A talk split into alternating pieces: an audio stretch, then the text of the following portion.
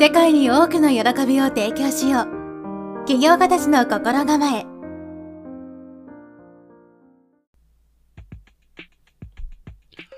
はい、こんにちは、直人です。今日は、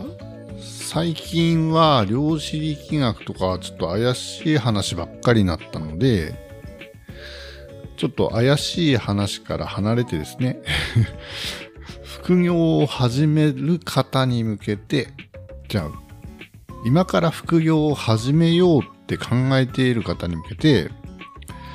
具体的に何からやればいいのかみたいなことを話していきたいと思います。ちょうど僕が副業を始めたばっかりなので、僕がどういうふうにやってきたかっていうのもちょっと話していきたいと思います。もしよかったら、まあすべての方におすすめかどうかわかんないんですけど、参考にしてみてください。はい。じゃあ、とりあえず僕のこの副業の始め、始め、始め方というか、どんな風にやったかっていうと、まずですね、一番最初にやったのは音声学習でしたね。音声学習は、とりあえず Amazon で、えーと、Bluetooth イヤホンを買って、それをもう肌身離さず持ってですね、仕事中とかでも聞いて、毎日、毎日毎日このマインドセットの勉強をしました。勉強っていうか、なんていうんですかね、自己洗脳みたいな、悪く言うと。僕の場合、なかなか習慣化ができない性格だったんですけど、この習慣化を癖にするためにですね、習慣化することをできるようにするために、みたいな感じですかね。まず最初にこれから始めたんですけど、今考えるとですね、これから始めてよかったかなって思ってます。はい。で、それからですね、ちょっとツイッターで怪しげなコンサル受けてですね、工学のやったんですけど、あれですね、知識、なんていうんですか、ノウハウを学ぶ、学ぶみたいなコンサルだったんですけど、そこはですね、あのー別に何も自分で考えなくてもいいから、もうメンターの方がしついてですね、そのメンターの言われる通りに一言一句間違いなくやれば成功するからって言われてですね、やったんですけど、これは失敗でした。まあ、失敗の中でも、まあ僕の中では、これがあったから、初めに高額の投資をしたことによって自分の覚悟が決まったので、そういった意味ではすごく良かったんですけど、うーん、やっぱり、これを聞いているあなたには、僕みたいな経験はしてほしくないので、これはやめた方がいいと思います。で、次に、ポッドキャストを始めました。この音声学習で毎日のように聞いていたマインドセットについて話してみたくなりましてですね。ポッドキャストから始めて YouTube、電子書籍、で、今現在はオーディオブックに取り組んでます。これは良かったかなと思ってますし、まあ、続けていこうと思っています。はい。そして次は、自己理解プログラムを受けました。というか、今、まさに受けている最中です。えーっと、1ヶ月半ぐらい経ちましたかね。うん。これはどういったものかというと、自分が何に向いてるか、そういう資質を調べるようなメソッドになってます。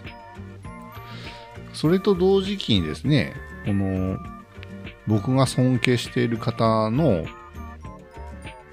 あの、僕が初めにマインドセットの本をずっと読んでたんですけど、えっ、と、01一人起業家のマインドセットっていう本なんですね。えっ、と、著者はアポロさんっていうカナダの実業家の方なんですけど、その方のコンサルを受けることにしました。はい。これは今現在も進行中です。このアポロさんのことは僕ものすごく信頼してるので、初めのコンサルとはもう運命の差ですね。もうこれは本当に受けていいかったと思ってます。それで、その後というか今現在は、このマインドセットに関する情報発信をしながら、スピリチュアル系の発信内容にシフトというか、えっ、と、融合っていうか、合わせて話するようにしてます。なので今は、こう、自己理解しながら、スピリチュアル系、引き寄せ、量子論、潜在意識などの勉強をしながら情報発信している感じになります。僕の状況はこんな感じですね。2月から始めたので、だいたい半年ぐらい経ってますけど。それで、この経験をもとにですね、今から副業を始めようと考えていて、どうしようかなって考えている方に向けてですね、どれが良くてどれが悪かったのかみたいな。あと順番ですね。僕なりの考えなんですけど、話していきたいと思います。まず、はじめの音声学習で、マインドセットを学ぶ。これを習慣化するっていう、これは一番最初で本当に良かったと思ってます。これは本当に今からやろうっていう考えている方に、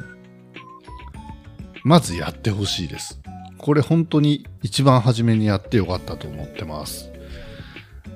やっぱり何事も習慣化できないとダメなんですよね。一番大事って言えるかもしれないです。だから、うん、なんだろう。何がなくてもまずここからやるべきだと思います。これは本当に強く言いたいです。それでですね、習慣化することができたら、次はもう自己理解に行けばいいんじゃないかなと思います。はい。自己理解プログラムするのにも、1日何時間も、あ、1日1時間ぐらいですけど、時間、習慣化できてないと続けられないと思いますんで、まず習慣化することを身につけてから、自分自身がですね、何をしたいのか、ゆっくりと自分自身と向き合う時間をとってですね、自分が心から生き生きと楽しめるような活動内容にした方がいいと思います。例えばですけど、本とかブログを書くのが好きな人だったら、そういうものに挑戦すればいいと思いますし、体系立てて人に説明するのが得意で好きっていう、そういう方だったら、コンサルを目指すとかですね。まあ、そういった場合でも、コンサルする場合だとしても、情報発信して認知活動はしていかないとダメなんで、どっちにしろ情報発信は何らかの形でしていかないといけないのかなとは思ってます。それでも情報発信の内容は、この顔出ししたくないとか、声もちょっと抵抗あるって方だったら、それこそブログとか SNS で活動されている方もいますし、まあ、本当はお客さんとこの親近感を与えるって意味でも、ポッドキャストはおすすめなんですけど、初めからそういうのに挑戦するのが抵抗あるって方は、まずは SNS やブログから入ってもいいんじゃないかなと思います。そして、しばらく活動してみてからですね、自分が信頼できる方を選んでですね、誰かコンサルしてもらえばいいんじゃないかなと思います。そうしないとですね、初めから何もわかんないのにコンサルに頼ると僕みたいなことになってしまうと思いますんで、その際はですね、やっぱり人を見てですね、YouTube とかで顔もしっかり見れるような方をお勧めしたいと思います。